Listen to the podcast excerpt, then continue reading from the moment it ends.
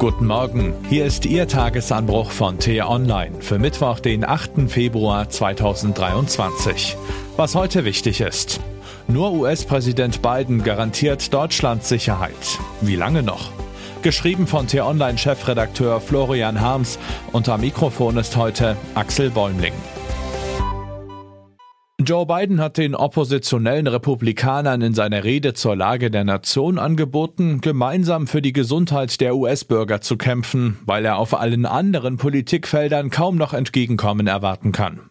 Die Republikaner dominieren das Repräsentantenhaus und werden ihrerseits von Extremisten, Betrügern und Spinnern dominiert. Diese Leute lügen das Blaue vom Himmel herunter und versuchen alles zu torpedieren, was der Präsident initiiert. Seine schlechten Umfragewerte dürften auch mit dem ununterbrochenen Rumgegifte dieser Miesmacher im TV, auf Facebook und Twitter zu erklären sein. Trotzdem ist Joe Biden erstaunlich erfolgreich und hat in seinen ersten beiden Präsidentschaftsjahren eine Menge hingekriegt.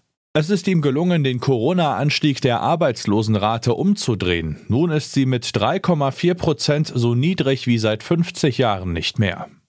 Trotz der Energiekrise hat seine Regierung die Inflation gedämpft und den hochgeschnellten Benzinpreis auf ein verträgliches Maß gedrückt. Die USA investieren mehr als 250 Milliarden Dollar in die Entwicklung von Computerchips und haben zugleich die Digitaldiktatur China vom Zugang zu modernen Chips abgeschnitten. Damit hat Biden das Wettrennen um die Technologien der Zukunft zugunsten der Demokratie entschieden. Er hat außerdem den Terrorpaten Ayman al-Sawahiri, Mitorganisator der Anschläge vom 11. September 2001, ausschalten lassen und Al-Qaida geschwächt. Er hat die Staatshilfen für Veteranen aufgestockt, die Waffengesetze immerhin leicht verschärft und ein Gesetz zum Schutz der Ehe für alle durchgesetzt. Und nun hat er auch noch das größte Klimaschutzpaket aller Zeiten durch den Kongress gebracht. Mit dem Inflation Reduction Act will er Amerikas marode Infrastruktur und fossile Wirtschaftszweige in die grüne Zukunft katapultieren. Mehr als 400 Milliarden Dollar soll das Ganze kosten. Unternehmen erhalten großzügige Subventionen. Genau an diesem Punkt beginnen allerdings die Probleme. Nicht für Joe Biden, sondern für uns. Weil die Amerikaner Firmen bevorzugen, die in den USA produzieren, sind massive Nachteile für europäische Unternehmer zu befürchten. Die könnten dann versucht sein, ihre Produktion nach Amerika zu verlagern. Deshalb geben sich europäische Politiker seit Wochen in Washington die Klinke in die Hand, um die Amis wenigstens zu kleinen Zugeständnissen zu überreden. Seit gestern ist auch Deutschlands Wirtschaftsminister Robert Habeck in der US-Hauptstadt, wo unser Korrespondent Bastian Brauns ihn begleitet hat. Läuft es gut, entsteht am Ende womöglich ein grüner Freihandelsraum zwischen den USA und der Europäischen Union. Es wäre ein Schritt in Richtung einer klimaneutralen Außenwirtschaftspolitik, schreibt mein Kollege in seinem Report. Läuft es aber schlecht, steht der Wohlstand Deutschlands und der EU bei unruhiger Weltlage auf dem Spiel. Im schlimmsten Fall droht ein Handelskrieg. Den könnte die EU kaum gewinnen. Die Folgen für die exportbasierte deutsche Wirtschaft wären brutal. Jeder Bürger hierzulande würde sie spüren. Wirtschaftlich geht es in diesen Tagen also um sehr viel.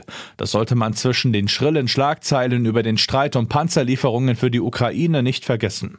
Joe Biden versucht Amerika nach Jahren des Niedergangs wieder aufzurichten und er kann dabei tiefer in die Staatskasse greifen als jeder andere. Der größte Ausgabenposten bleibt jedoch auch in seiner Administration ein anderer.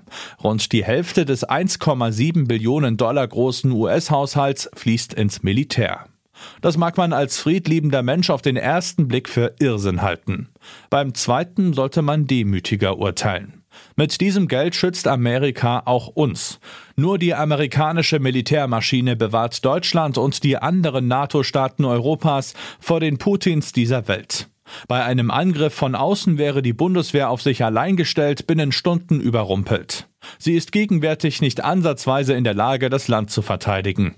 Dass es gar nicht erst so weit kommt, haben wir einzig und allein Amerika zu verdanken und einem Mann, der trotz seines fortgeschrittenen Alters schnell, entschlossen und solidarisch handelt. Knapp zwei Jahre bleiben ihm noch in seiner ersten Amtszeit. Donald Trump und noch schlimmere Knallchargen rüsten sich schon für den Wahlkampf und wollen das Weiße Haus zurückerobern. Hoffen wir inständig, dass uns das erspart bleibt. Was heute wichtig ist. Die Erdbeben in der Türkei und in Syrien zählen zu den schlimmsten Naturkatastrophen im Mittelmeerraum seit Jahrzehnten. Mein Kollege David Schafbuch hat im gestrigen Tagesanbruch auf Hilfsorganisationen hingewiesen, die nun dringend Spenden brauchen. Ich möchte eine hinzufügen. Die Leute von der deutschen Syrienhilfe unterstützen seit Jahren Menschen in genau der nordsyrischen Region, die nun so schlimm getroffen worden ist. Im Unterschied zur Türkei gibt es dort nur wenige professionelle Erdbebenhelfer. Genau deshalb wird jeder Euro gebraucht. Zu finden auf syrienhilfe.org. In der Medienbranche herrscht Aufruhr. Der Bertelsmann-Konzern zerschlägt den einstigen Großverlag Gruner und Jahr. Gestern verriet Bertelsmann-Boss Thomas Rabe, was er mit den zahlreichen Titeln aus dem G&J-Portfolio vorhat. Bekannte Marken wie Stern, Brigitte und Geo will er behalten und mit Millioneninvestitionen aufpäppeln. Diverse Neugründungen werden verkauft, zahlreiche Nischenhefte hingegen werden eingestellt. Olaf Scholz gibt im Bundestag eine Regierungserklärung zum bevorstehenden EU-Gipfel ab. Außerdem muss Wirtschaftsminister Robert Habeck nach seiner Rückkehr aus Washington den Abgeordneten Rede und Antwort stehen. Das war der T-Online-Tagesanbruch, produziert vom Podcast Radio Detektor FM. Immer um kurz nach sechs am Morgen zum Start in den Tag, auch am Wochenende. Abonnieren Sie den Tagesanbruch doch, dann verpassen Sie keine Folge. Vielen Dank fürs Zuhören und Tschüss. Ich wünsche Ihnen einen schönen Tag. Ihr Florian Harms.